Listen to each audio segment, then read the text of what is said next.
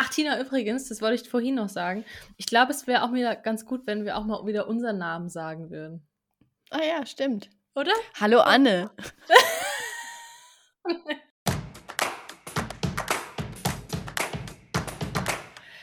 guten Abend, guten Morgen, gute Nacht. Herzlich willkommen zur Monatslese. Mein Name ist Anne Sauer und mir gegenüber sitzt Tina Lurz.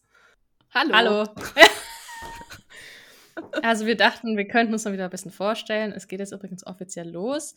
Äh, wir sind aber nicht nur zu zweit hier heute. Wir haben schon ein bisschen angeteasert, dass es heute magisch wird. Wir haben uns eine wunderbare Gästin eingeladen. Hallo Marie Krutmann. Hallo, Anne Sauer. Hallo. okay, jetzt haben wir den Nachnamen einmal gesagt, jetzt haben wir das auch abgehakt für heute, finde ich. Denn wir kennen uns natürlich schon ein bisschen länger und wir sagen ja auch nicht Marie Krutmann und Anne Sauer, sondern einfach nur Marie. Wobei, du bist für mich tatsächlich die Krutfrau. So habe ich dich bei Instagram kenn also kennengelernt damals oder gelesen, so das erste Mal. Und ich weiß noch, unsere erste Begegnung war auf der Leipziger Buchmesse, ich glaube 2019. Kann ja, das sein? Ist das nicht schon länger her? Oder 18. Ja, wahrscheinlich. Ich glaube, ach, naja, what is time, da ist es wieder. Aber seitdem hatten wir schon ein bisschen mehr miteinander zu tun. Nicht nur in der Bookstagram-Bubble, sondern vor allem so im Bereich, ja, Kreation, könnte man sagen. Denn du hast eine Agentur mit deiner Schwester zusammen, Almost Agency in der du kreative PR-Arbeit machst und mich netterweise in dein Freelance-Netzwerk aufgenommen hast. und du hast auch ein Magazin, um das es vielleicht heute auch ein bisschen gehen kann, mit dem ich auch schon was zu tun hatte, das Almost Magazine. Vielleicht magst du das kurz in deinen eigenen Worten vorstellen. Was ja, ist das? Im Prinzip war erst das Magazin da. Damals hieß das noch Almost 30, jetzt ist es nur noch Almost. Unter anderem, weil die meisten von uns über 30 sind, was aber eigentlich kein Problem ist, weil wir immer gesagt haben, wir sind eigentlich immer almost 30 und es ging mehr so um dieses Lebensgefühl, diesen Mindset, dass man irgendwie schon sehr erwachsen ist und schon sehr viel geschafft hat, aber gleichzeitig irgendwie noch frei ist und sich auch immer wieder umentscheiden kann und es irgendwie nicht so geradlinig äh, geht, sondern man immer wieder abbiegen kann und wir das quasi so als Kollektiv diesem Lebensgefühl nachgehen wollten in einem Printmagazin. Ähm, jetzt, wo alle irgendwie gerade Online-Magazine und Blogs und alles Mögliche gemacht haben, haben wir ein Printmagazin gegründet. Ähm, ich glaube, das war auch 2018. Seitdem haben wir jetzt gerade ähm, unsere vierte Ausgabe fertig gemacht und es gibt immer ein Überthema. Jetzt kommt die Space Issue raus mit einem Text von dir, Anne. Yes, also das heißt, ihr könnt euch das jetzt alles schon mal vorbestellen. Ja, ein sehr gutes Weihnachtsgeschenk. ja. Genau, und im Prinzip schreiben da ganz viele verschiedene Menschen aus verschiedenen Ländern und Städten, entweder auf Englisch, ähm, wenn Deutsch nicht ihre Muttersprache ist, oder auf Deutsch. Ich suche quasi immer die Texte aus jedes Jahr und lektoriere die. Wir sind insgesamt zu fünft und haben uns da so ein bisschen aufgeteilt, wer was macht. Wir kriegen zum Beispiel auch Illustrationen geschickt ähm, von Menschen weltweit und verkuppeln dann quasi Text und Bild miteinander. Ähm, und am Ende entsteht dann so dieses, ja, dieser, dieses Printmagazin, in dem alle Texte dann miteinander und auch die Menschen alle miteinander verbunden werden. Mhm. Und aus mhm. dieser Idee ist dann quasi, oder aus diesem, ja, ich sage manchmal, es ist wie so ein großer Freundinnenkreis oder so ein Club, der Almost Club, ist dann quasi so die Idee entstanden, dass man daraus noch mehr machen kann als ein Printmagazin. Und Hannah, also meine Schwester, mit der ich auch zusammen das Magazin herausgebe, und ich, wir haben uns dann zusammen selbstständig gemacht und die Almost Agentur gegründet. Und da schreiben wir quasi für andere und haben wieder ein, ein Netzwerk sozusagen ins Leben gerufen, wo wir uns dann auch immer wieder tolle andere freie Kreative reinholen und zusammen an Projekten arbeiten. Du bist auf jeden Fall unsere erste Gästin, die nicht über, nee, wie haben wir es formuliert? Also die ersten drei, die wir hatten, Nina, Annika und Kai, da war Tina immer so eher so die die Ver Ver Verbündete und ich habe gesagt, ja, ja, ich kenne dich über Tina. Und dieses Mal ist es ausnahmsweise nicht so. Aber immerhin, Tina und ich Ja. haben uns diesen Monat zum ersten Mal, oder? War es das erste Mal? Also War das erste bewusst, Mal, ja. Wir haben uns vorher haben noch uns- nicht live gesehen. Genau, haben wir uns jetzt zum ersten Mal getroffen. It's magic. Lang, lang überfällig. Ja. Es gibt natürlich einen Grund, wieso wir dich eingeladen haben. Also es gibt tausend Gründe. Der erste ist, dass wir, ich glaube, dir beide unheimlich gerne folgen und deiner kreativen Arbeit folgen und deinen Prinzipien, die du so vertrittst, feministische Pe- äh, Prinzipien und einfach sehr ehrliche Arbeit. Nee, es klingt komisch. Ehrliche Arbeit. Aber mit allem, was du machst, da denke ich immer so, das ist so, es passt einfach richtig gut zu, zu mir und dem, was ich auch so reflektieren möchte. Und das finde ich sehr, sehr schön, irgendwie so Menschen in dem Instagram-Umfeld so um sich zu versammeln. So diesen Club-Gedanken auch. Und du hast gemeinsam mit deiner Schwester ein Buch geschrieben und jetzt veröffentlicht, das wir natürlich jetzt hiermit feiern können. Everyday Magic ist erschienen. Juhu. Glückwunsch! Danke. ja, genau, weil es nicht reicht, ein äh, Printmagazin und eine Agentur zusammen zu haben als Reicht Schwestern, einfach nicht. haben wir jetzt auch noch ein Buch zusammengeschrieben. Eigentlich irre, dass du hier alleine sitzt, ne? Gibt's doch, gibt's doch nur im Doppelpark. Haha.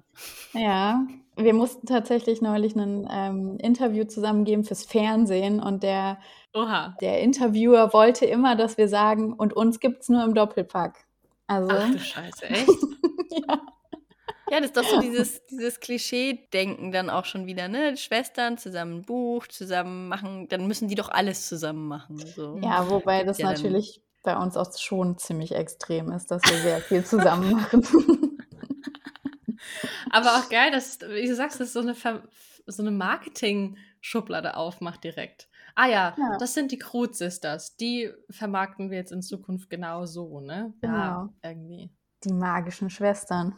Ja, es geht um Magie, es geht um Magie. Also wir haben das Buch ja auch bekommen. Vielen Dank dafür. Und ich glaube, Tina hat es auch komplett durchgelesen, oder? Na? Hm, Mir fehlen noch ein paar Seiten. Tatsächlich muss man an der Stelle sagen, es ist auch kein Buch, was man, was man einfach so mal eben wegliest. Nee, Sondern nee. das ist ein Buch. Worum dem- geht's? Genau. Gen- Also ich, ich sage jetzt nur so viel und dann sagt Marie vielleicht selber ein bisschen was dazu, aber äh, es ist tatsächlich auch sehr praktisch und ich bin viel am Googlen gewesen und viel am Journalen nebenbei und viel am neuen Instagram-Accounts folgen und so. Von daher ist es jetzt kein Buch, was ich so wegsnacken kann, sage ich mal, sondern was wirklich eher so Zeit braucht, um sich dann auch zu setzen. Und deswegen, äh, ja, vielleicht äh, beschildere du mal, liebe Marie, worum es geht aus deiner Sichtweise und dann ergänzen Anne und ich. Ich beobachte gerade Anne, die am Buch gerochen hat. Oder? ja, Riecht's Das- gut? Ich mag das. Ich mag das. Es ist so ein leicht säuerlicher Geruch. so ein leicht säuerlicher Papiergeruch. Und irgendwie mag ich Bücher, die mir allein haptisch schon so ein gutes Gefühl geben. Und ich hatte das Buch heute dabei. Ich war heute Morgen unterwegs zum, zum Zahnarzt. Habe mir erstmal schön kiloweise Kaffee aus den Zähnen prügeln lassen bei der Zahnreinigung. Jedenfalls hatte ich dieses Mhm. Buch dabei. Und das hat sich irgendwie so wohlig angefühlt. Also es war so kalt und dunkel, aber ich saß halt im Bus und hatte irgendwie so ein, also vielleicht bin ich auch schon gebrainwashed durch das Buch, ich weiß es nicht, aber ich hatte so ein, so ein magisches Gefühl wirklich irgendwie, dass ich jetzt so ein Buch aufmache, in dem ich so ja, zwei Stimmen empfangen, die irgendwie mich in ihren Club aufnehmen wollen. Das fand ich irgendwie richtig schön. So, und es, es sieht auch toll aus. Es ist ein, hat eine kupfer, ja, goldige Prägefolie, würde ich sagen Mhm. oder? So. Everyday Magic schimmert durch und hat auch ganz wunderbare Illustrationen innen drin. So, aber jetzt darfst du vielleicht nochmal erzählen, worum es geht. Ja, aber das passt eigentlich ziemlich gut, weil die Idee war auch, dass es so ein Buch ist, was man so unterwegs mitnimmt in seinem Alltag und ähm, das den Alltag begleitet quasi. Und uns ging es eigentlich darum zu zeigen, dass Spiritualität nicht so was sein muss, was man so geheim im Versteckten abends ähm, heimlich unter der Bettdecke irgendwie praktiziert, sondern dass das was ist, was man halt so ganz natürlich in seinem Alltag machen kann und auch so individuell sein kann, wie der eigene Alltag oder die eigenen ähm, Sachen, die man so unternimmt und man da nicht Mhm. irgendwie so, einen, so eine neue Denkweise unterschreiben muss ähm, und sich irgendwie neues Vokabular oder irgendwie neue Hobbys zulegen muss, um da mitmachen zu können. Genau, im Prinzip ist es eine Art ja, Handbuch, wie ihr schon gesagt habt, zu verschiedenen Themen oder ich sage auch manchmal, es sind eigentlich eher so Tools oder Werkzeuge fast schon. Also es geht zum Beispiel um Kristalle, es geht um Öle, also ätherische Öle und wie man die im Alltag verwenden kann, ums Räuchern und was für Räucherrituale man machen kann. Dann gibt es äh, ein Kapitel zum Thema Astrologie, ein Kapitel zum Mond und auch nochmal so mit dem Mo Mondzyklus leben und ähm, was das auch mit dem Menstruationszyklus gemeinsam hat. Und ich muss dazu immer sagen, ich habe eigentlich vor allem das erste und das letzte Kapitel geschrieben. Deswegen finde ich es immer ganz lustig, wenn Leute dann, ich meine, immerhin haben sie dann von mir das erste Kapitel gelesen, wenn sie angefangen haben, aber ähm, sie haben dann immer noch nicht das letzte Kapitel meistens gelesen. Ich bin nämlich von uns beiden eher so der theoretische Part und Hannah eher der praktische Part, könnte man so sagen, weil Hannah halt wirklich so sehr, ähm, ja, einfach so dieses, diesen spirituellen Alltag Alltag hat und lebt und von ihr kommen auch so die ganzen Übungen und Beispiele und auch einfach sehr viel Wissen, was ich zumindest bevor wir das Buch geschrieben hat, haben, jetzt nicht so hatte. Und von mir kam dann eher so sehr viel, ähm, also es geht zum Beispiel auch so viel ums Thema Hexen, also das Bild der Hexe und ähm, wie diese Figur der Hexe einfach auch ähm, diese ganzen verschiedenen Tools und äh, Übungen irgendwie auch verbindet oder einfach auch als so ein gutes Sinnbild ist für das, was wir zeigen wollen, weil wir eben auch mit dem Buch zeigen wollen, dass Feminismus und Spiritualität sich nicht ausschließen, sondern ziemlich gut zusammengehen und eben auch eine politische Haltung in einem spirituellen Alltag stattfinden kann oder da sein kann.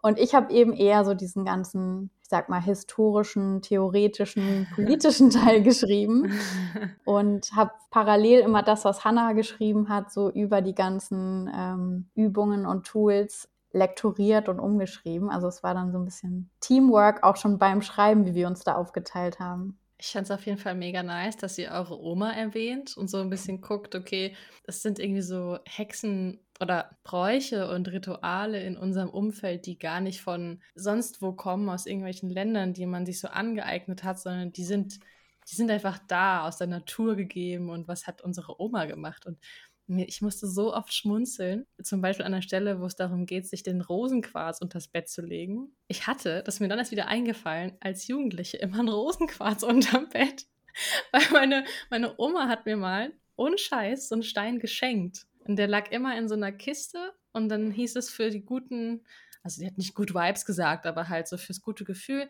den legen wir jetzt unters Bett. Den hatte ich hm. da. Und das, das ist ja. mir dann wieder eingefallen. Das ist so schon interessant. Die Omas so wiederkommt. Halt. Die Omas.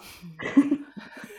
Oma-Know-how. Aber tatsächlich, also es ist ganz lustig, dass du sagst mit dem, dass es dir dann auch erst wieder jetzt so eingefallen ist, weil bei uns war das auch schon so, dass Hannah eigentlich erst auch so ein bisschen auf so einem, ich weiß nicht, wie ich das nett sagen kann, ähm, auf so einem kleinen ähm, Spiritrip war ähm, mit so ein paar Umwegen, die zum Beispiel über Bali und so ja, Erfahrungen geführt haben, auf die sie jetzt im Nachhinein auch nicht so super, super stolz ist, aber die irgendwie wichtig waren, glaube ich, so für diesen Prozess und damit wir jetzt auch irgendwie so dieses Buch so schreiben konnten, wie wir es gemacht haben. Aber als wir überlegt haben, wie wir das schreiben und auch ob ich überhaupt mitschreibe oder nicht, weil ich ja eher so ein bisschen auch manchmal skeptisch dem ganzen Thema gegenüber stand, haben wir halt überlegt, so wie machen wir das und worüber schreiben wir? Und wir hatten halt auch viele Gespräche so zum Thema Cultural Appropriation, also wollen wir wirklich irgendwie über Spiritualität schreiben und dann da irgendwas aus zum Beispiel der indischen Kultur oder so irgendwie mit reinholen, was ich persönlich halt einfach ein bisschen schwierig finde als zwei weiße Frauen in Deutschland. Und genau, und dann haben wir halt so überlegt, so ja, aber äh, was, was sind denn eigentlich so Bräuche oder womit sind wir denn eigentlich aufgewachsen? Und ich fand halt dann dieses Bild der Hexe super spannend und dann ist uns irgendwann so in den Gesprächen aufgefallen, so, dass unsere Oma, die hat sich halt auch tatsächlich selbst als Hexe bezeichnet und hatte halt immer Kräuter und Edelsteine und hat uns zum Beispiel irgendwie, wenn wir so Mückenstiche hatten, dann da immer Lavendelöl drauf gemacht. Ähm, also wir sind irgendwie mit ganz vielen solchen Sachen aufgewachsen, aber das war so total normal als Kind. Ähm, und dann haben wir das aber, glaube ich, auch so ein bisschen vergessen, so wie du, und mussten uns jetzt erstmal wieder so dran erinnern und ja, und dann ist uns auch ganz viel, also ganz viel solche Geschichten eingefallen, was wir eigentlich so von unserer Oma mitbekommen haben, was eigentlich schon immer irgendwie auch spirituell war. Ich finde sowieso, dass man auch vieles aus dem Buch, also vielleicht kurz zum, zum, zu meiner Einstellung oder zu meinem, meiner Herangehensweise an das Buch. Also ich bin jetzt auch, würde mich jetzt nicht als super spirituellen Menschen bezeichnen, grundsätzlich.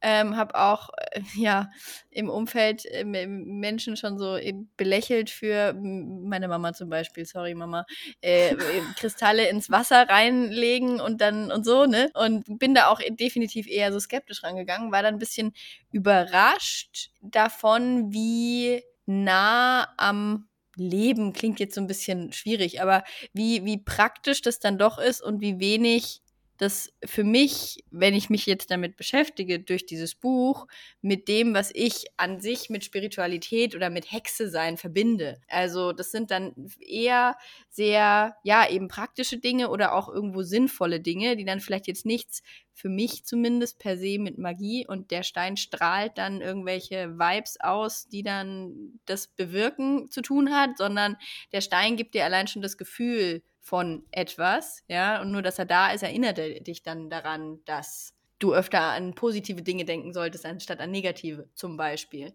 Und daran glaube ich halt dann schon wieder sehr, ähm, dass es so funktionieren kann, weil einfach das Hirn so oder mein Hirn zumindest so funktioniert, dass nur wenn ich den Stein in der Tasche habe, dann denke ich halt öfter daran, was der Stein theoretisch bewirken soll. So, und das fand ich total überraschend für mich auch als Erkenntnis, dass es gar nicht so weit weg ist und gar nicht so fremd für mich, obwohl ich es dachte, dass ich mit der Thematik gar nicht so viel am Hut habe. Wisst ihr, was ich meine? Voll. Ja, voll. Das ist ja genau meine Haltung quasi auch ja, im ja, Buch ja. und auch, auch in echt. Ja, also ich bin auch so und, eher Team Marie. also so von Anfang an. Du machst ja so das Feld auch ne, ein bisschen eher skeptisch und ja, Sina, du wolltest noch was sagen? Ja, genau dieses, dieses Skeptische hat aber mir dann wieder den Zugang zum Buch und zu der Thematik, glaube ich, sehr viel leichter mhm. gemacht, als es wäre, wenn es jetzt äh, Hannah alleine geschrieben hätte, womöglich. Ähm, kann man jetzt natürlich nur mutmaßen, weil du hast das nun mal mitgeschrieben.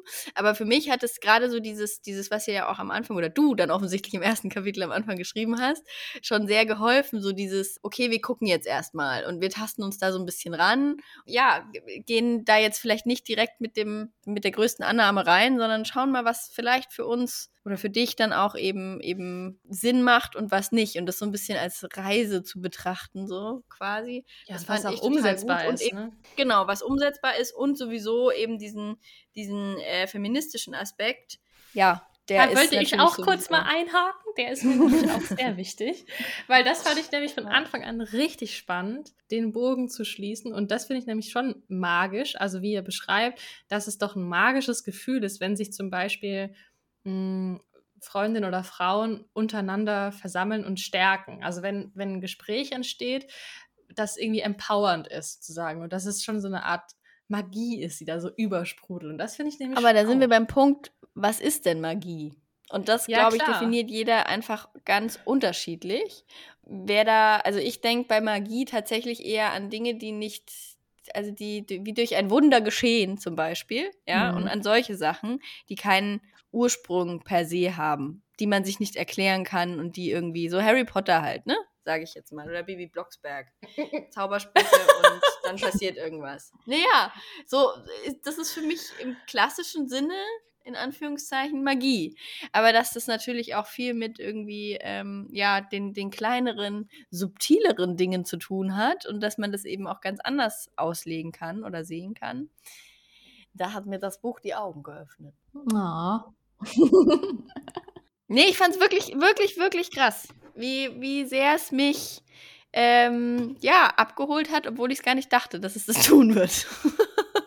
Das freut mich. Aber ich glaube wirklich, dieses, was du gerade gesagt hast, auch mit diesem Magie und dass man dann oft das auch, also es geht schnell in so eine lächerliche Richtung, glaube ich. Also wenn man mhm. erstmal nicht weiß, worum es geht ja. und man hört Magie und Hexen und so, dass man dann erstmal so, ach ja, witzig und äh, Bibi Blocksberg. Im Übrigen, übrigens, nichts geht gegen Bibi Blocksberg. Nein, überhaupt nichts. Ich liebe Bibi Blocksberg auch. Boris, also, Boris, Sie haben es aufgedeckt. Habt ihr die Folge gehört? Ich habe es leider noch nicht Sorry, gehört. kurz off-topic. Ja. Wo ist Boris? Also für die, die jetzt gerade nicht wissen, worum es geht, kurzer Exkurs. Es gibt ja diese Tatsache, dass der Bruder von Wie Blocksberg namens Boris existiert, aber dann aus unerfindlichen Gründen nicht mehr vorkommt und es irgendwie auch niemanden so richtig. Ja, ja, er hat Husten und wird weggeschickt. so, zu Oma, aber das ist anscheinend kein Problem und Bibi vergisst auch einfach komplett seine Existenz, so irgendwann. Die Eltern und deswegen, auch. Wo ist, wo ist Boris, ist jetzt aufgedeckt worden, ja. Okay. Ja. Ich habe auch gehört, zurück. ich habe gehört, es gibt sogar ähm, einen Song ähm, und die, die Rache des Boris. Aber ich kann euch noch nicht mehr dazu sagen. Ich habe es noch nicht gehört. Ah, okay, zurück zum, zum eigentlichen Thema. Ich glaube, also irgendwie ähm, passt es halt total, dass man bei Magie erstmal so an sowas Lächerliches denkt und dann sind wir eigentlich aber auch schon wieder bei einem voll ernsten Thema. Also generell sind wir dann irgendwie auch schon wieder beim Patriarchat und ähm, mit der, mit der Sichtweise, ja. auf die auf bestimmte Sachen geguckt wird. Also klar können wir jetzt irgendwie auch über Bibi Blocksberg lachen zum Beispiel oder darüber, dass das irgendwie witzig ist und dass Magie irgendwie natürlich nicht so was Greifbares ist, was wir irgendwie ähm, rational mit unserem Verstand irgendwie ähm, alle auf dieselbe Art und Weise begreifen können oder irgendwie sehen und anfassen können und deswegen existiert es. Aber im Prinzip ist es ja auch zum Beispiel bei den ganzen Sachen, die wir vorstellen im Buch so, das sind alles Bräuche, die irgendwie auf eine Art auch lange Zeit in Vergessenheit geraten sind und das auch vor allem Sachen sind, die von Frauen ausgeübt wurden und für die Frauen aber auch einfach oft und auch immer noch belächelt wurden und werden oder eben tatsächlich einfach auch dafür verfolgt wurden, dass sie alternative Wege ähm, genommen haben oder Verfahren, Heilverfahren ähm, erfunden haben und dadurch irgendwie mit ihrem Wissen und auch irgendwie auch mit dieser Verbundenheit, die du eben als magisch bezeichnet hast, unter Frauen, dass das was ist, was einfach bekämpft wurde und auch eigentlich bis heute wird von, vom Patriarchat.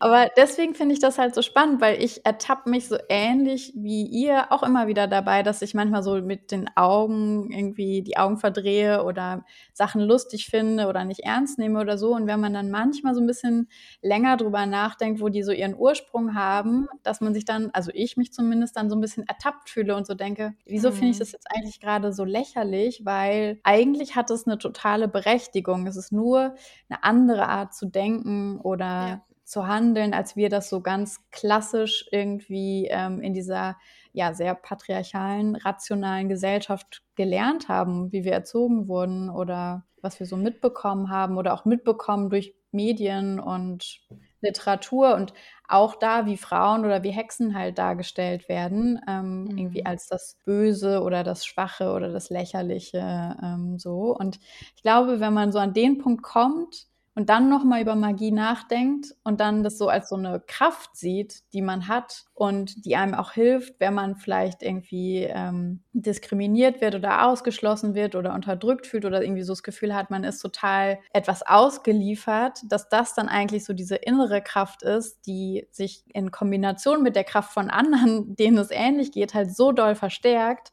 dass man dadurch mhm. dann doch irgendwie Sachen erreichen kann oder sich zumindest irgendwie ja gemeinsam empowern kann, dann hat das ja wirklich was Magisches. So. Aber ich glaube, an den Punkt muss man erstmal kommen von haha zu uh. Zum einen eben dieses ähm, an den Punkt kommen und sich darauf einlassen. Wir haben das immer wieder auch in Folgen, man muss sich auf ein Buch einlassen, auf ein bestimmtes, über das wir reden, man muss sich darauf einlassen, dann ist es richtig gut. Und ich glaube, so ist es ein bisschen auch bei dem Thema. Man muss sich erstmal darauf einlassen können auch, da an dem Punkt sein, indem man sagt, okay, ich schaue mir das mal genauer an, ich beschäftige mich mit den, mit den Ursprüngen oder mit den Gedanken, die eigentlich dahinter stecken. Und diese Kraft von innen, finde ich, ist auch ein super wichtiges Stichwort, weil für mich ist das wahrscheinlich das, was in dem Buch drinsteckt, die Botschaft eigentlich, dass man gewisse Tools, das sagtest du ja auch am Anfang, so gewisse Tools und Handwerkssachen und ob das jetzt ein Edelstein ist oder ob das ein, ein, ein Reading ist, wo du dann deine mit Aszendent und Sonnenzeichen und so weiter äh, die, die gelegt bekommst, wie deine Sterne standen zur Geburt. Ähm, egal was es dann im Endeffekt ist, geht es ja eigentlich trotzdem um dich und um das, was in dir steckt. Und es wird halt nur nochmal auf eine andere Art und Weise beleuchtet sozusagen ähm, oder auf eine andere Art und Weise herausgekitzelt. Und das finde ich eben so das, das Spannende. Und auf welche Art und Weise das dann rauskommt, diese innere Kraft, der Vibe, äh, ist ja im Endeffekt wurscht, ob man es dann Magie nennt oder ob man eine ganz andere Herangehensweise hat. Und die Magie ist halt eine davon. So, so sehe ich es zumindest. Wir sind ja, also ich teile all eure Ansichten. Und wenn ich jetzt so, Aber. so denke, na, gut, nee, nee, nee, äh, nur weil wir sind jetzt hier in einem Monatsrückblick und ich habe dann so überlegt, okay, kommt dieses Buch vielleicht gerade genau richtig für mich, weil, also es klingt jetzt kitschig, aber so ein bisschen Magie kann ich gerade schon ganz gut gebrauchen, war so mein Gefühl. Also auch empowering das eine, aber auch Kraftort und irgendwie sich besinnen auf das Wesentliche und mit, mit klarem Blick irgendwie in die Zukunft denken, so. Deswegen hat das, finde ich, auch ganz viele Facetten. Und gerade auch so dieses feministische Thema. Ich weiß nicht warum, aber der November war bei mir, also wenn ich meine Lektüre angucke, ungefähr nur feministisch. Also starker Monat auf jeden Fall in dieser Kategorie. Ich bin gespannt, wie es bei euch so aussieht. Wir haben ja auch immer diese wunderbare Frage an unsere Gäste, Marie. Was liest du eigentlich gerade? Du kannst aber auch diese Frage umgehen mit, was hast du zuletzt gelesen? Wenn du gerade nichts liest, so wie ganz, ganz viele, mit denen ich gesprochen habe, die alle sagen, ich habe eine Leseflaute. Ich weiß ja nicht, ob ich in diesem Podcast lügen darf. Anne hat vorher gesagt, ich darf mogeln. ähm, und deswegen, nein, also ich kann gerne sagen, was ich als letztes gelesen habe, aber ich höre ja sehr aufmerksam euren Podcast und ich weiß, dass ihr das, glaube ich, schon besprochen habt. Ich habe nämlich eigentlich als letztes gelesen Die Männer in meinem Leben von ähm, Sophia Renault Pessa oder so. Ja, ja richtig. Pesser, ja. Und das habt ihr schon besprochen und dann habe ich irgendwie gedacht, das müssen wir vielleicht nicht nochmal besprechen. Aber ganz kurz, fandest du es gut? Ich fand es auf jeden Fall krass. Das Cover ist ja auch schon so, ähm, sieht ja so aus, dass da quasi wie so bei einem Inhaltsverzeichnis eine Nummerierung ja. ist mit äh, ihren sämtlichen Männern und dann kriegt man ja schon mal so die Idee, okay, eine Frau, die ihre ähm, äh, Liebschaften quasi nummeriert und denen ja teilweise nicht mal Namen gibt, sondern wirklich nur Zahlen ist irgendwie erstmal krass, also auch irgendwie nicht cool, cool. so. Ja, naja, cool. ich, also ich weiß nicht, also ich finde halt, wenn, das ist wieder diese Frage, wenn du es umdrehst und das ein Typ macht, geht's mhm. gar nicht. Wenn es eine Frau macht, eigentlich geht's auch nicht, würde ich sagen. Hatte dann erst so diese Erwartungshaltung, dass ich dachte, okay, könnte irgendwie witzig sein, also wenn es jetzt quasi jedes Kapitel ein Mann und was sie dann so erlebt hat. Aber diese Erfahrungen sind halt teilweise echt schmerzhaft zu lesen. Ich habe auch schon gesagt, es hätte echt eine Triggerwarnung gebraucht. So. Also Harter Tobak, Männer. definitiv, ja. ja. Vielleicht sollten es Männer lesen. Ich habe das Gefühl, das ist so ein typisches Buch. Dann sind wir auch wieder beim Thema feministische Bücher. Ich habe halt immer das Gefühl, die meisten Menschen, die das lesen, sind dann ja doch wieder Frauen oder ja, äh, zumindest oder, oder auch queere Menschen allgemein, die sich einfach eh schon mit dem Thema Feminismus beschäftigen. Und ich weiß es natürlich nicht, aber ich glaube nicht, dass es so viele Männer diese Bücher lesen, die wir lesen und so viel darüber sprechen und diese Bücher ihren Freunden weiterempfehlen. Ähm, aber das wäre vielleicht so ein Buch, weiß nicht. Mein Freund hat es direkt aufgeregt, dass da Männer nummeriert wurden. Also vielleicht kriegt man sie so. ich habe, glaube ich, einfach während wir das Buch geschrieben haben, auch sehr viele so feministische Bücher gelesen, die auch viel mit Hexen zu tun hatten und bin darüber dann irgendwie so von einem feministischen Sachbuch aufs nächste gekommen und habe dann irgendwann gedacht, so, okay, ich muss jetzt mal wieder Literatur lesen. Also ähm, ich hatte noch eins, das es quasi auch ein bisschen verbindet, das war irgendwie dann ganz cool. Hau raus. Also auf Deutsch heißt es Die Frauen, auf Englisch heißt es The Bass Rock. Hat das eine von euch schon gelesen? Nein, aber ich freue mich richtig drauf, dass du das jetzt vorstellst. Ja. Weil okay. wir haben es nämlich beide noch hier liegen. Bei mir liegt es im englischen Original hier schon viel zu lange. Hm. Deswegen mach es uns mal schön schmackhaft jetzt. Ja, ich versuch's. Also im Prinzip geht es darum, dass es drei Erzählebenen gibt und drei verschiedene Zeitebenen, was es erstmal so ein bisschen vielleicht auf den ersten Blick kompliziert macht. Ich kam mir auch manchmal so ein bisschen vor wie in dieser Serie Dark. Ähm, wo man so ein bisschen so denkt, so wer war jetzt nochmal wer und in welcher Zeitebene bin ich gerade, aber es ist gar nicht so kompliziert, weil alles am selben Ort spielt, nämlich im äh, Schottland, da wo dieser Bass Rock, also dieser Felsen quasi ähm, steht. Eine Zeitebene ist, ich glaube, so 1700 oder so, also ähm, ziemlich lange her.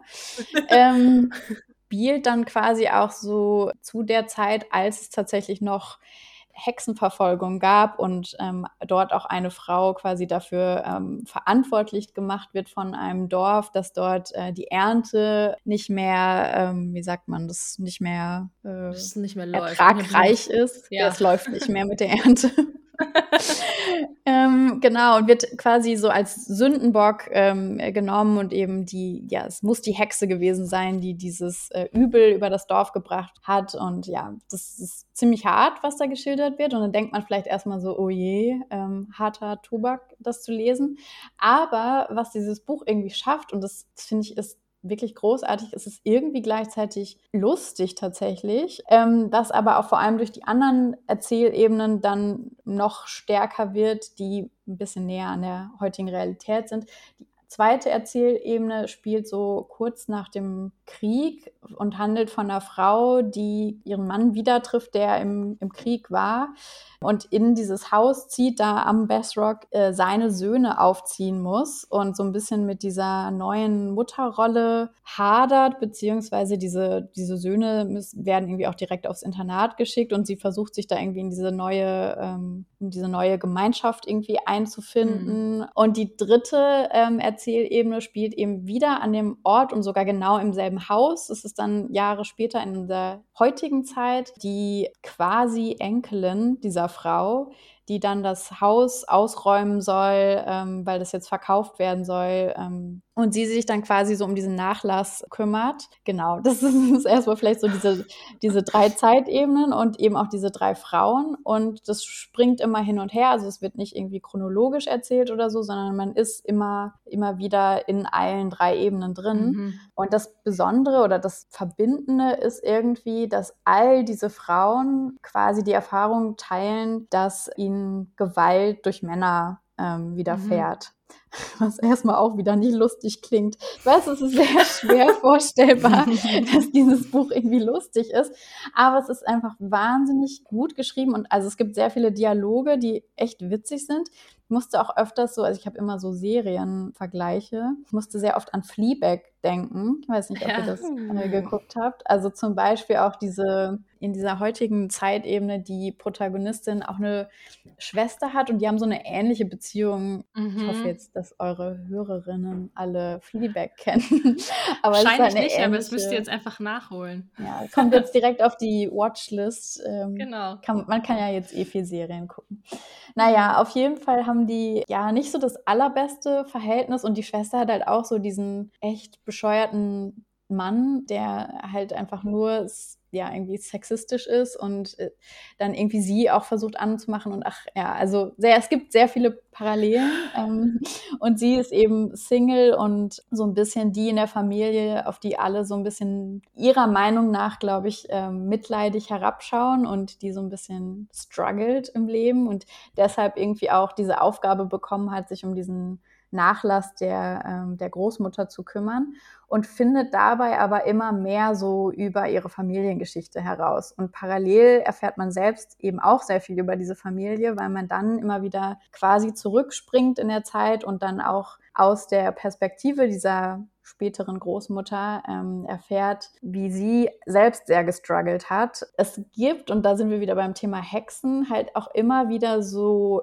übernatürliche Elemente. Also es erscheint auch immer wieder ein Geist in diesem Haus. Ähm, man merkt dann irgendwann auch recht schnell, das muss der Geist von dieser Frau aus der ersten Ebene sein. also quasi die, die Hexe oder die Frau, die als Hexe verfolgt wurde. Auch wenn die nicht alle wirklich miteinander verwandt sind, teilen all diese Frauen und noch mehr Frauen, über die man halt mhm. halt erfährt, äh, irgendwie dasselbe Schicksal, obwohl sie alle in anderen Zeiten leben. Es ist halt irgendwie total spannend, weil das nicht so super offensichtlich vielleicht im ersten Moment ist, aber sich da irgendwie immer mehr zusammensetzt und da auch wieder diese Magie, von der wir eben gesprochen haben, eine total große Rolle spielt. Also quasi dieses geteilte Leid der Frauen ist, glaube ich, irgendwie auch diese Magie, weshalb die dann ähm, mhm. sowas sehen können oder fühlen können, was andere eben nicht merken, weil sich dieses Leid irgendwie weitervererbt hat über mehrere Generationen. Das ist ja auch irgendwie so ein interessantes Ding, das habe ich mal irgendwann gelesen, dass es ja auch so ein Körpergedächtnis gibt. Kennt ihr das? Also, dass ja. wenn, ne, wenn du ein körperliches Trauma erleidest, dass das tatsächlich weitergegeben werden kann. Ich glaube nicht mal nur körperlich, oder? Oder nicht ich nur glaube, äh, generell Trauma ja. und, und Leid, dass das über Generationen sich wieder zeigen kann. Oh, das ist, ich finde, das ist irgendwie teilweise eine schöne, aber auch eine sehr gruselige Vorstellung. Total. Und äh, dieses Buch, also dieser Roman ist auch irgendwie sehr, es ist halt auch, ich glaube, man sagt auch Schauer, sagt man Schauerroman? Ja. ja. ja. auch ein komisches Wort. Aber ja, also. Für Schauerroman. Ja, genau. Also ist es wirklich, also irgendwo habe ich auch mal gelesen, glaube ich, irgendwie, es ist ein Gothic Feminism oder so wird es ja. auch genannt. Ich habe da eigentlich gerade richtig Bock drauf. So. Das ist auch, ich glaube, das passt so voll jetzt eigentlich in den Herbst. Das, das ist eigentlich, man, man, flüchtet sich nicht irgendwie in eine andere Welt oder so mhm. und auch nicht in so eine Fantasiewelt, wo man irgendwie was ganz anderes äh, hört oder erlebt, äh, als, als es irgendwie in der Wirklichkeit ist, weil es halt leider dafür viel zu real ist. Aber mhm. trotzdem ist man irgendwie in so einer ganz anderen Welt und in so einer ganz anderen Stimmung. Und mhm. ähm, ich, ich fand, es hatte trotzdem, trotzdem dadurch, dass es irgendwie ja ich sag's nochmal, witzig. Ähm, Marie, ist das Buch eigentlich witzig? Ja, ich weiß. Ich, ich, ja. Mal gucken, vielleicht kommt es noch irgendwie rüber. Aber dadurch, dass es trotzdem irgendwie witzig war, ähm, hatte es mich voll, ohne dass ich mich dann irgendwie dadurch irgendwie so erdrückt gefühlt habe beim Lesen oder so. Also dein Tipp für den Herbst ist Die Frauen von Evie Wild. Übersetzt von Tanja Handels. Teamwork makes the dream work hier. Aber gut übersetzt. Also ich finde das ähm, sehr entscheidend, dass Bücher, wenn sie gut übersetzt sind, dann sind sie auch gut. Sonst sollte man sie im Original lesen, so wie Tina. Aber Tanja Handels äh, ist hier öfter die Übersetzerin von guten Büchern in diesem Podcast, muss man auch mal anmerken. Wir haben, stimmt, wir haben auch langsam so einen kleinen Übersetzerinnenkreis, ne? Ja, absolut, absolut. Und Tanja Handels gehört da des Öfteren dazu. Eva Bonet auch. Ganz Shoutout an die Translators. Absolut. Vielleicht okay. müssen wir mal so ein ÜbersetzerInnen-Special machen. Finde ich gut. Das nehmen wir uns vor. Finde ich, find ich richtig gut. Ich hätte noch ein Buch, was anschließt an das Thema Schauerroman und nicht übersetzt wurde, denn es wurde auf Deutsch geschrieben. Das kann ich aber, das würde ich sehr gerne auch noch mit reinnehmen, weil das auch gerade echt in diese düstere Stimmung ganz gut passt und irgendwie einen so zurücklässt, dass man so denkt, what the fuck, was habe ich eigentlich gerade gelesen? Die Rede ist von Mama von Jessica Lind. Habt ihr das schon mal gesehen? Das ist dieses rote Buch, was so aussieht wie das Stranger Things Logo. Es hat auch ein bisschen was davon, weil es geht um eine Frau, die mit ihrem Freund, ihrem Lebensgefährten, auf so eine Hütte im Wald fährt. Und das ist so eine Hütte, wo er sehr viel Zeit als, als Kind verbracht hat. Das ist so die Hütte seiner Familie. Es ist von Anfang an klar, dass diese Hütte so ein recht so eine gruselige Atmosphäre umgibt. Also die Frau sieht auch so einen mysteriösen Wanderer so an der am Waldrand stehen und sie fühlt sich beobachtet. Dann ist da so eine komische Hündin, die immer irgendwo auflauert. Ähm, es ist sehr atmosphärisch beschrieben. Und warum das ganze Buch Mama heißt, ist, dass sie sich wirklich wünscht, schwanger zu werden. Und sie wird es auch in diesem Ausflug sozusagen.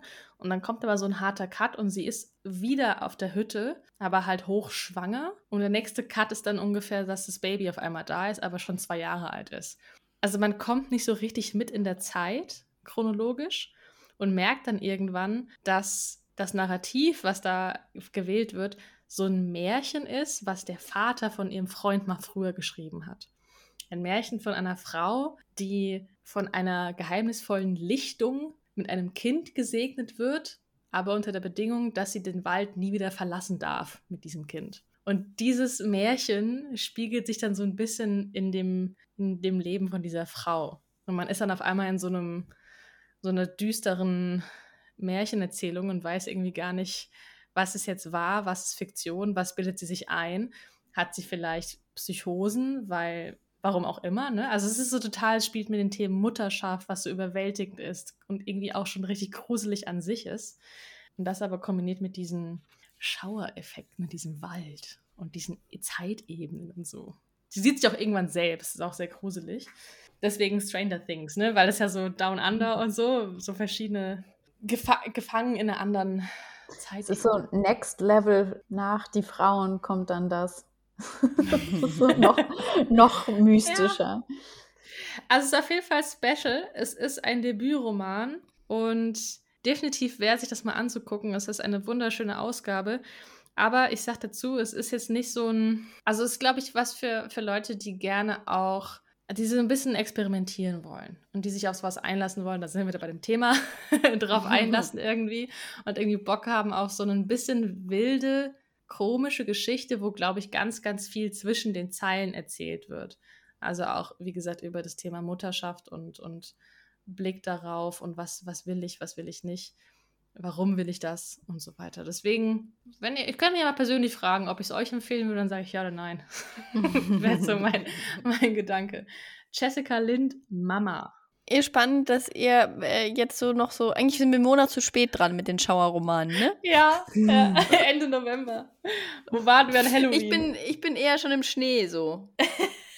Bei dir ist ja auch schon Weihnachten. Bei mir ist auch schon Weihnachten, tatsächlich, schon seit mehreren Wochen, beruflich bedingt. ja, ja, red dich nicht raus. ja, aber, aber jetzt tatsächlich, ich habe äh, jetzt erst äh, gestern habe ich die letzte Weihnachtsdeko dann wirklich aufgestellt und ich bin ready für Christmas Sweater und noch mehr Schnee. Also du hast einfach einen Weihnachtsbaum. Ich habe halt einfach einen Zweig. Ich habe so einen Zweig mit so, wie heißen die Eichkätzchen, Eichkätzchen, wie heißt das denn? Nicht Mistelzweig, ah. das andere, das Flauschige. Weiß ich nicht, aber ich weiß, was du meinst. Und das habe ich kombiniert mit diesen roten Bären. Das ist so, das ist unsere Generation. Diese Dinger mit den roten, mit den roten die Dingern und diese ah. weichen. Aber ich weiß genau, was genau. du meinst. Die zwei Sachen habe ich gekauft. Da habe ich so einen Anhänger dran gehängt. Der ist dunkelrot mit Goldstaub. Das ist meine Weihnachtsdekoration. Aber ich freue mich, das bei anderen zu sehen. Ich finde das toll. Ich überlege sogar, eine zweite Lichterkette zu kaufen. ja, naja. Aber ich würde natürlich gerne wissen, Tina, wenn du jetzt sagst, du bist schon irgendwie im, im Winter und im Schnee, hast du denn auch, also hast du denn auch noch ein Buch?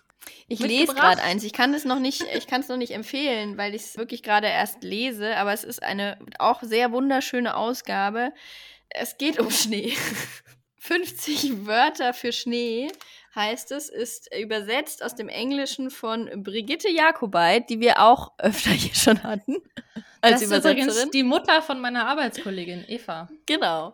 Gali Grü gehen raus. Wir, die hatten wir auch schon öfter. Und äh, geschrieben von Nancy Campbell, eine Schottin. Hier schließt sich dann auch wieder der Kreis. Eine schottische Lyrikerin. Und die beschreibt tatsächlich in sehr kurzen Essays die verschiedensten ja, Wörter für Schnee in unterschiedlichen Sprachen, Dialekten und auch deren Bedeutung. Also warum die heißen, wie sie heißen, die Ursprünge und ist zum Beispiel auch Gebärdensprache äh, ist mit dabei. Und also total spannend, sehr, sehr ja auch poetisch geschrieben. Man merkt an ihrer Sprache auch, dass sie Lyrikerin ist. Also es ist definitiv ein, ein nicht jetzt so auch ein Buch, was man so, was einen so begleitet, was mich jetzt den Winter durch wahrscheinlich begleiten wird und wo ich immer mal wieder so ein Kapitel lese. Das sind wirklich ganz kurze Kapitel, vier, fünf Seiten maximal, teilweise auch zwei Seiten nur. Und es ist aber total schön, sich da so ein bisschen, ja, reinzulegen, sozusagen, und das so Häppchen für Häppchen zu genießen. Aber da, dadurch bin ich echt gedanklich schon, ja, wirklich, ich bin gedanklich schon im, im, im Winter und im Schnee. Und normalerweise ist es nicht so, weil Ende, ja. Ende November ist eigentlich nämlich noch kein Winter. Da ist eigentlich noch tiefster Matscheherbst. Ich fürchte auch, der kommt wieder. Und der Schnee wird weichen, aber solange nutze ich die Chance die sich mir hier bietet und macht zumindest im Kopf schon mal weiter Winter und. Wenn wir jetzt äh, das Monatslese-Bingo, das wir in der letzten Folge angeteasert haben, wenn wir das jetzt schon für euch zur Verfügung gestellt hätten, hättet ihr jetzt alle schön ein Kreuzchen bei Wetter machen können. wir haben hiermit über das Wetter gesprochen. Aber ich. Nur äh, indirekt. Ist Schneewetter? Ich, ja, doch, wahrscheinlich schon. Ja. Was? Ich mag Weihnachten, ich mag Schnee. So. Okay, gut. Marie, hast du dazu auch noch eine Meinung zum Schnee? Also ähm, gestern sind so Kinder an mir vorbeigelaufen und die haben gesagt, ähm, Herbst ist fertig, jetzt ist Weihnachten. Habe ich dann gedacht, Ja. okay. ja, nach Silvester kommt ja auch der Frühling. Ja. Eigentlich. Ganz klar. Aber was ich wieder interessant finde, du hast eben gesagt, Tina, dass du wieder so ein Buch liest, was du so Stück für Stück, so häppchenweise irgendwie lesen kannst.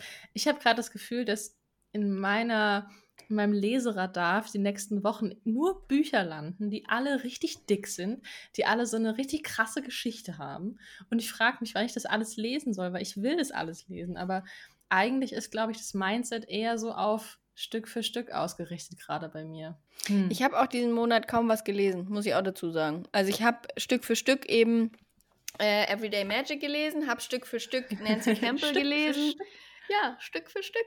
Und habe ansonsten, ja, immer mal wieder in Bücher reingelesen und dann Hörbuch gehört. Da könnte ich auch noch eins empfehlen, ein Hörbuch. Aber ansonsten war das wirklich eher so Stück für Stück. Und nein, das wird nicht mein Monatsfazit. Nein, das hatten wir ja schon. Was Ja. mich aber auch noch interessiert ist, weil ich habe also natürlich auch wieder über meinen Monat nachgedacht. Also ich habe zum Beispiel auch verhältnismäßig viel Hörbuch gehört in diesem Monat. Unter anderem das von Caroline Kebekus, was du, glaube ich, auch schon eben angespielt Hm. hast. Das habe ich auch angefangen Ja. zu hören. Das ist großartig. Es kann nur eine geben. Genau, da kann man vielleicht direkt eine schnelle Empfehlung raushauen. Das ist auf jeden Fall eine super lustige Begleitung auch wieder zu recht äh, ernsten Themen, die man sich ganz gut auf die Ohren holen kann, finde ich. Genau, Caroline Kebekus gemeinsam mit Mariella Trippke, es kann nur eine geben. Richtig. Als Buch erschienen bei Kiwi, gibt es eben aber auch als Hörbuch. Und im Hörbuch liest die Autorin es auch selber. Oder die Autorinnen lesen es selber. Nee, nur sie liest es, aber sie liest dann die Passagen eben von, Genau. von ihrer Co-Autorin auch mit vor. Und äh, ganz, ganz, ganz großartig auch gelesen. Richtig gut. Ich liebe sie eh. Aber tatsächlich, ähm, dieses letzte Kapitel, was ihr noch nicht gelesen habt und was ich geschrieben habe bei unserem Buch, ist quasi das Buch. Tatsächlich habe ich genau über das geschrieben, über so dieses Es kann nur eine geben Phänomen, das Schlumpfine-Prinzip sozusagen. Mhm. Ähm, und fand das dann ganz lustig, dass sie wirklich ihr ganzes Buch quasi über dieses Thema geschrieben hat. Da denkt man sich dann immer, wenn man ein Buch schreibt, das hätte man gerne vorher gelesen, weil dann hätte man das alles noch schön mit einfließen lassen können. Aber ähm, richtig cool. Ja. Es kann eine gute Ergänzung sein und es ist wirklich eine Fünf-Sterne-Empfehlung von mir für dieses Hörbuch, weil auch wenn es ja immer wieder so ist, dass klar, die Themen wiederholen sich und wir lesen sehr viele Bücher, die sich, die zwar immer wieder so ein Fünkchen Neues aufmachen, aber trotzdem haben wir, glaube ich, mittlerweile ein ganz gutes Gespür für, für viele Basic-Themen, was Feminismus angeht.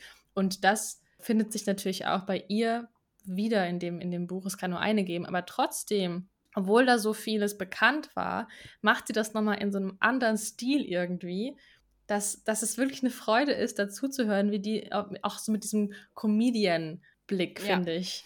Für mich war es auch so ein bisschen die Performance. Die Performance, ja. dahinter steckt. Also da sind wir auch wieder bei der Art und Weise, wie man sich mit einem Thema beschäftigt und wie man das dann eben auch rüberbringt. Ähm, und da hat sie nochmal für mich auch eine andere Sichtweise aufgemacht, weil ich mich nie mit der Comedian-Seite irgendwie so beschäftigt habe. Keine Ahnung, was da in Theatern und wie auch immer alles so abgeht in der, in der Ecke. Ich habe auch mich mit Caroline Kebekus noch nicht auseinandergesetzt, muss ich auch ganz ehrlich sagen. Ich fand sie in LOL Was? ziemlich cool. Ja, total. Ja, ja, ja, nee. Nee, ich, ich habe das immer, das ist, Caroline Kebekus war für mich so eine Randerscheinung. So ein, wenn ich was von ihr gesehen habe, habe ich es auch gefeiert, Ja. aber ich habe mich nie wirklich mit ihr beschäftigt. So. Und das war Ja. das erste längere, ähm, was ich von ihr gehört oder konsumiert habe, sage ich jetzt mal. Und I am hooked, sagen wir mal so, ne? Ich weiß nicht, wie die Lady an mir vorbeigehen konnte. Hm.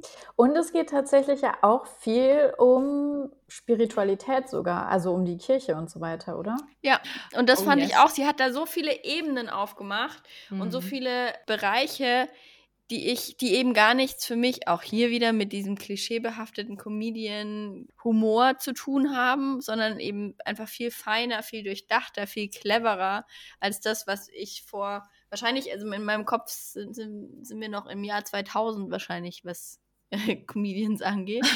so wenig habe ich mich damit beschäftigt und das kann ja dann nur scheiße sein.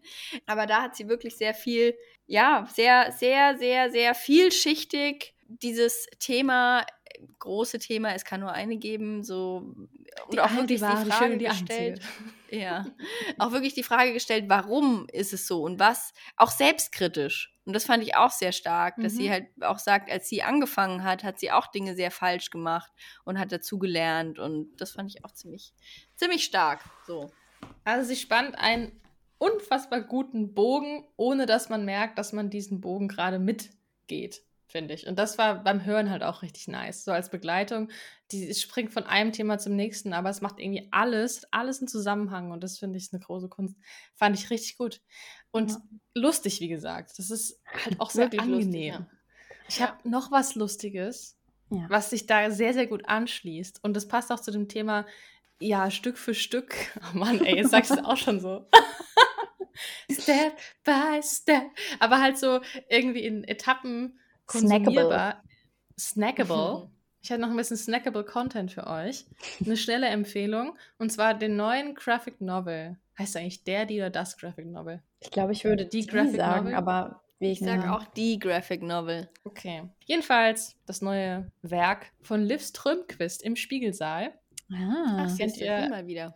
Wünsche ich mir zu Weihnachten. mal wieder. Ja, vollkommen zu Recht. Könnt ihr euch schön mal alle zu Weihnachten wünschen. Ich habe es mir gekauft, weil ich muss mir einfach alles kaufen, was neu von ihr erscheint. Ich liebe einfach diese Graphic Novels, wo es immer um feministische Themen geht, aber so viel mehr auch wieder. Und in dem Fall geht es halt um die Welt, in der wir leben, die von Bildern regiert wird und wie es eigentlich dazu gekommen ist, dass sich Schönheitsideale entwickelt haben und wie wir auf andere gucken, gerade in Social Media, wie wir uns vergleichen. Und sie macht ja immer so, so eine richtig gute Kombi aus äh, Beobachtungen aus der Gesellschaft mit Zitaten von Philosophinnen, Psychologinnen, Soziologinnen wie Eva Illus zum Beispiel.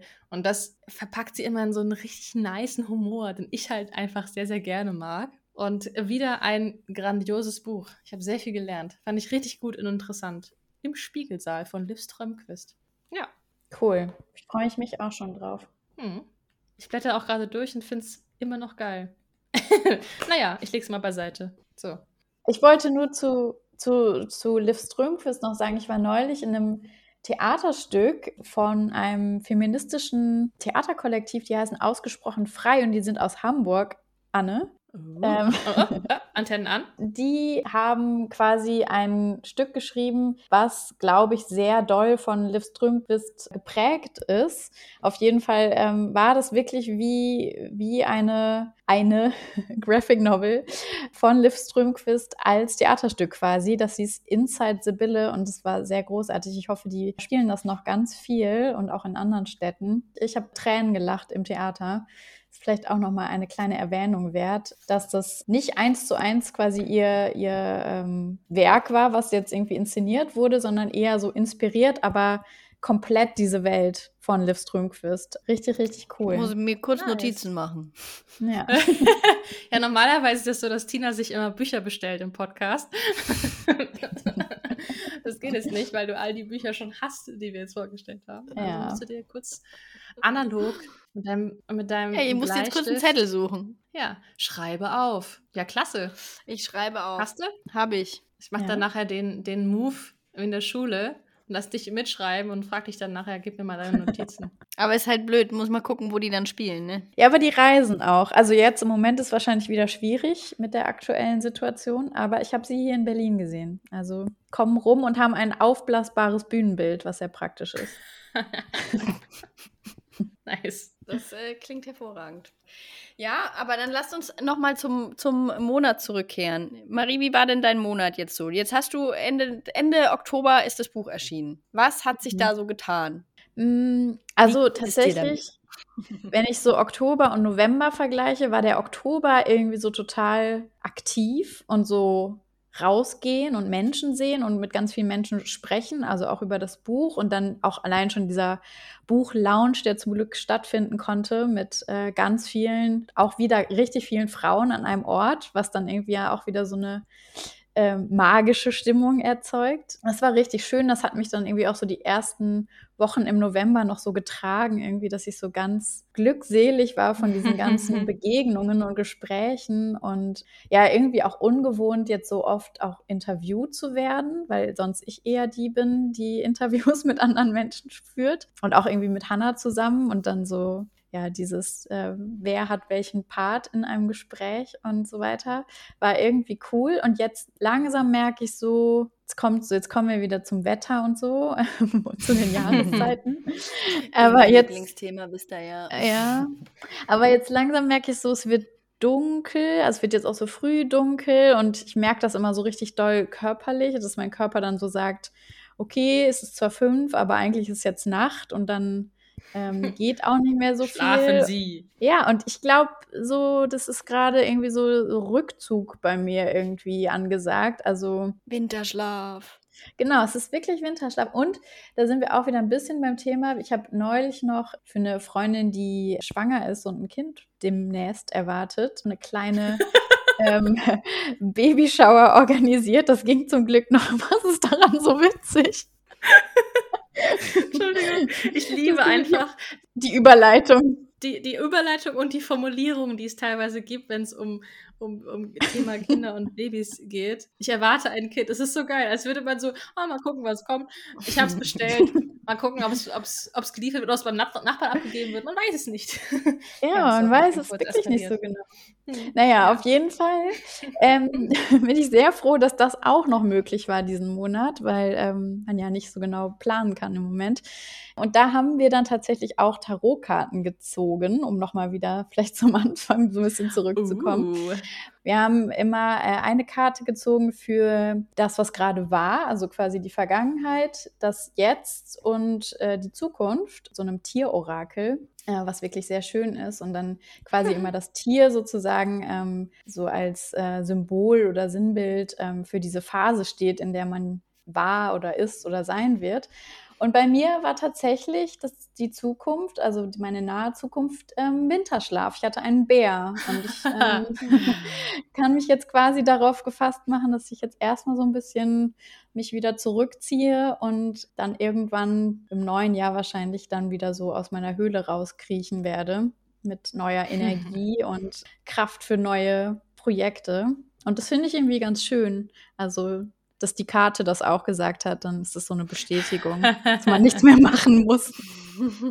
nice. Ich finde ja auch das Konzept Arbeiten im Winter auch sehr fragwürdig, muss ich ja auch sagen. Also ist irgendwie nicht durchdacht. Aber würdest du auch sagen, dass Rückzug dein Monatsfazit ist oder hast du dir, hast du da was anderes? Nee, ich glaube, das passt ganz gut. Aber im, auch im mhm. positiven Sinne. Nicht so unbedingt, dass man irgendwie jetzt so Kontakte abbricht oder so. Man kann ja auch so aus seiner Höhle raus Kontakt halten. Aber ja, nicht mehr ganz so überall rumspringen und so viel machen und so, sondern eher so Kräfte tanken. Mhm. Das finde ich ganz spannend. Bei mir war es, ist es, glaube ich, die Vorstufe von dem, was du jetzt gerade beschreibst. Weil bei mir gefühlt jetzt im November noch ganz viel Input und neue Perspektiven. Auch wir haben das jetzt gerade in den Büchern irgendwie so ein bisschen. Äh, immer wieder kam es bei mir zumindest äh, jetzt dazu, hier aus einer anderen Sichtweise betrachtet oder hier nochmal irgendwie neu, neu, neue Herangehensweise und so. Und ich habe das Gefühl, dass es sich bei mir durch den November so ein bisschen durchgezogen hat, Dinge irgendwie mit anderen Augen betrachten oder aus, anderen, äh, aus einer anderen Perspektive betrachten. Ja, viel Inspiration mitnehmen, viel so aufsaugen. Und jetzt kommt dann die Phase, in der ich das alles irgendwie sortieren muss. Äh, und in der ich ja mich dann vielleicht auch so ein bisschen hm, zurückziehen, mal schauen, Weihnachtspause, ne? Aber so erstmal so dieses, dieses, ja, viel, viel los, viel ähm, unterwegs auch, viele Gespräche, viele eben neue Anstöße auch in Büchern und das will jetzt alles dann sortiert werden. Winterschlaf to, to be continued. Äh, ich habe das, Gef Gefühl, du bist momentan in so einer Stimmung, dass, dass deine Gedanken schneller sind als die Zeit. Kennt ihr das Gefühl? dass, man, dass man so irgendwie so viel im Kopf hat, was auch positiv ist, aber da gar nicht hinterher, weil die Zeit linear ist und alle irgendwie ganz normal laufen und man da so da so hinterhergeht Ja, und alles irgendwie gleichzeitig aber auch- machen will. auch spannend, weil ich auch so mal die, eine andere Erkenntnis, äh, Erkenntnis ist jetzt vielleicht ein großes Wort, aber ein anderes, äh, was mir, was mir diesen Monat so ein bisschen, was ich gemerkt habe, ist einfach, dass, dass ich so ma- manchmal ein Stück weit auch in meiner, in meiner Innensicht sehr lebe, sage ich jetzt mal, und dann so vor mich hin mein Zeug mache und dann aber teilweise auch vergesse, was mit der Außenwelt oder wie die Außenwelt es vielleicht auch wahrnimmt. Ich hatte das jetzt nämlich zu meinem Geburtstag, habe ich ganz viele Nachrichten bekommen, über die ich mich unglaublich gefreut habe. Und äh, vielleicht auch vi- vielen Dank, für, falls das jemand hört, bei dem ich mich noch nicht bedankt habe. Mit tausend Millionen Nachrichten. Entschuldigt bitte. Äh, über jede einzelne gefreut, aber ganz viele waren so, ja, bei dir ist ja alles fein und ist ja alles super und es läuft ja alles toll bei dir und ähm, dir geht's ja ganz großartig gerade. So die Annahme, ne? So dieses, dieses, ich Nach sehe ja auf. Instagram, ist ja alles toll und fein. Und ich habe auch keinen Grund, mich zu beschweren, das ist cool und passt, ne? Aber trotzdem gibt's ja auch immer Phasen, wo man sich denkt, ah, es ist was, wo es einfach nicht so cool ist und wo es mir jetzt auch nicht äh, immer bombastisch super gut geht, so. Aber das sind halt so, ich zeige halt auf Instagram und nach außen dann vielleicht 5% von dem. Und dass, das doch so krass wahrgenommen wird, war mir nicht bewusst. Und so, so Sachen hatte ich jetzt irgendwie öfter diesen Monat, so Erkenntnisse eben. Und ähm, das passt zu dem, was du sagst, Anne, dass ich irgendwie so mein, mein Ding ein Stück weit auch mache, meine Gedanken in meinem Kopf so und dann mal gucken, mal reconnecten, wie es irgendwie draußen aussieht. Sozusagen. Und was würdest du sagen, ist dein Monatsfazit? Überdenken würde ich Mhm. jetzt mal nehmen. Beziehungsweise, ja, so neue Perspektiven klingt zu viel, aber so ein bisschen Inspiration und neue Blickwinkel, so, das kann man vielleicht so, so, so. Der Schwamm! Ich nehme den Schwamm. Und du bist der Schwamm? Ich bin der Schwamm. Und ich sauge alles auf und dann schauen wir mal, was dabei rauskommt. wenn, ich, wenn man wieder drauf drückt. Ja, hoffentlich drückst du selbst drauf. Nicht, dass du ausgesaugt Ich drück sowas von selber drauf, keine Sorge. oh yes. Ich hätte dir sonst, äh, ich hätte dir sonst kalibrieren vorgeschlagen, was ich auch ganz schön oh ja, finde, dass du- kalibrieren ist auch schön. Also Ist der schön. Schwamm, der sich neu kalibrieren muss. Interessant. Der Schwamm, der sich neu kalibriert, das finde ich großartig. Gut, dass wir jetzt hier nicht in Physik sind, also in irgendeinem Podcast, in dem wir reden dürfen, was wir wollen. Sonst Note 6. Naja, ich habe damals in Physik auch immer über Grey's Anatomy gesprochen. Das war nämlich immer der Tag nach Grey's Anatomy. Deswegen habe ich sehr viel nicht mitbekommen. Liebe Grüße an meine Klassenkameradinnen von damals. so. Ich habe gestern äh, Avengers Endgame geschaut und da geht es ja auch viel um Quantenphysik und Zeitsprünge und all sowas. Und dann musste ich auch an meinen Physikunterricht früher denken, wo ich dachte, ich weiß, habe keine Ahnung, was überhaupt Quantenphysik ist, so im Kern. Also, ne, grob, aber keine Ahnung. Und äh, ja, da dachte ich auch an meinen ehemaligen Physiklehrer. Grüße gehen raus. Jetzt muss ich noch ein Fazit ziehen, ne? Ja, du fehlst noch. Mach mal dein Fazit. Also, mein Fazit lautet, ich kann mich noch nicht entscheiden, vielleicht helft ihr mir dabei. Ich muss mich entscheiden zwischen rau und gereizt, wobei ich finde, dass gereizt noch ein bisschen negativer klingt, aber das ist Mhm. so irgendwie tatsächlich eine Sache, die ich beobachte. Erstens sind wir alle, glaube ich, ein bisschen gereizter als sonst. Aus Gründen.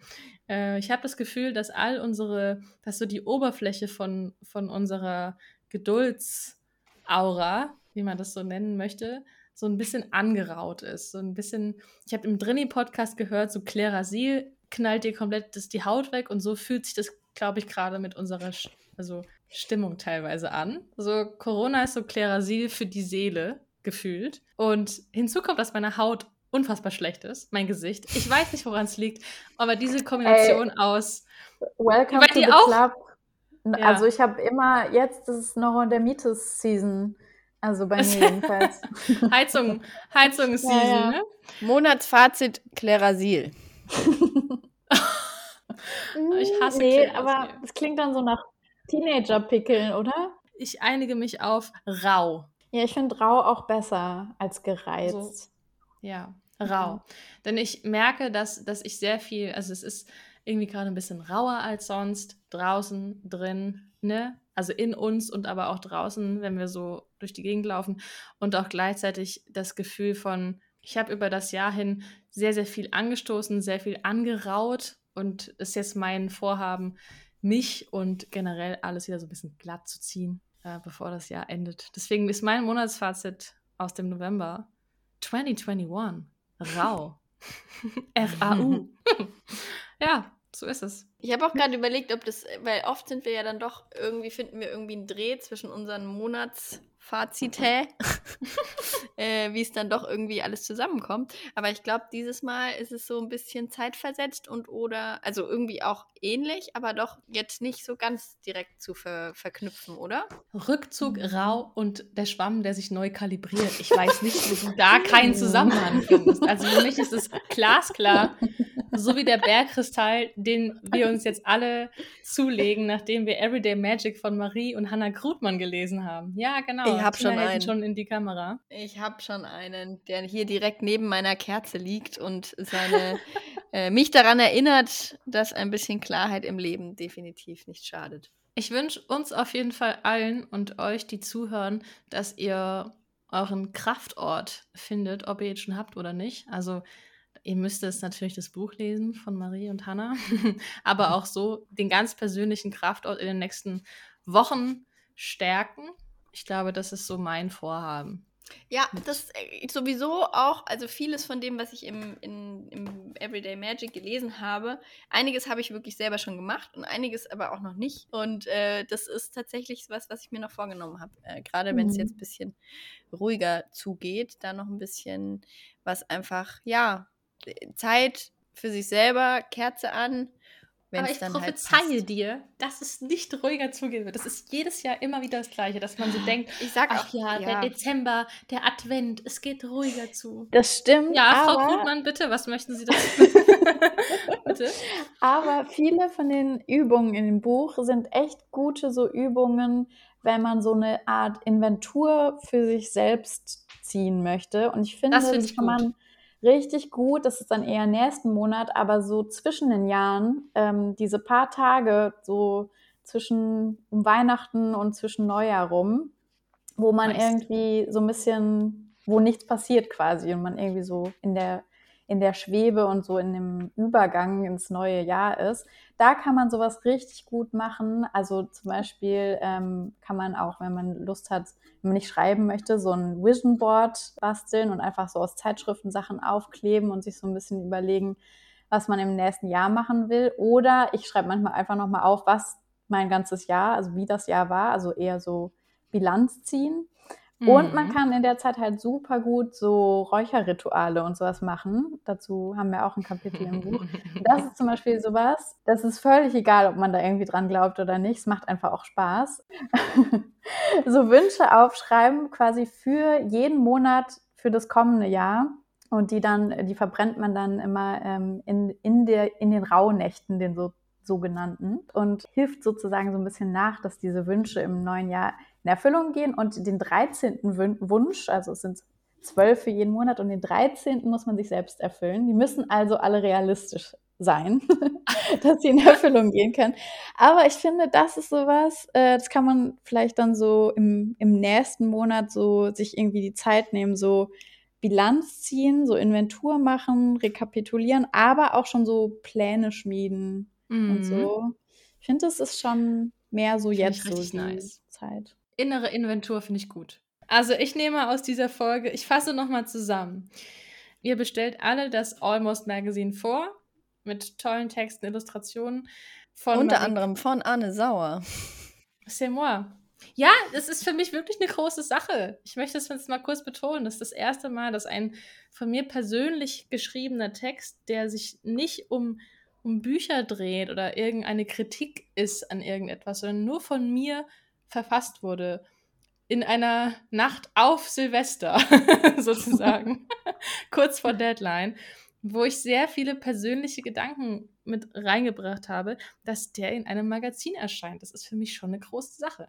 Und deswegen freue ich mich natürlich, dass das im Almost Magazine ist. Und ich freue mich auch, wenn das wirklich ein paar Leutchen da draußen sich dann bestellen und sich das angucken. So, Werbung Ende. Und das Zweite, was wir mitnehmen, ist, dass jetzt vielleicht eine ganz gute Zeit ist, um Kraftorte aufzuladen, an Magie zu glauben und innere Inventur zu betreiben. Das finde ich sehr Magie schön. Magie eine Chance ich, geben. Ja, das werde ich auf jeden Fall machen. Ich fand, das war auch sehr magisch, mit euch hier zu sprechen. Sehr schön. Die Magie war's. der digitalen Verbundenheit. Es war auch, glaube ich, mit die Kerze, die bei Tina an ist. Also, äh, das können wir vielleicht dann in, in die Shownotes noch mit reinmachen. Beim äh, Hören dieser Folge auf jeden Fall eine Kerze anmachen. Oh mhm. ja. Oder einen Kristall in die Hand nehmen. Oder einen Kristall in die Hand nehmen oder gleich beides. Geht, geht auch ganz hervorragend. Und ähm, dann möchten wir von Kerzen und Kristallen bitte gerne auch die Fotos auf Instagram sehen. Liebe ZuhörerInnen, ne? At Monatslese Podcast. Wir freuen uns auf äh, eure Le Hörsituationen. Oh ja. Mit allen Sinnen. Ich freue mich auf jeden Fall. Wir haben noch eine Folge im Dezember. Wir sehen uns auch noch mal in diesem Jahr es wird ganz zauberhaft. Liebe Marie, danke, dass du heute unsere Gästin warst. Ja, danke euch. Es war sehr, sehr schön. und dann hören und sehen wir uns bald. Macht's euch schön. Macht es gut und bis zum nächsten Monat. Danke, liebe Marie. Tschüss. Danke euch. Tschüss. Baba.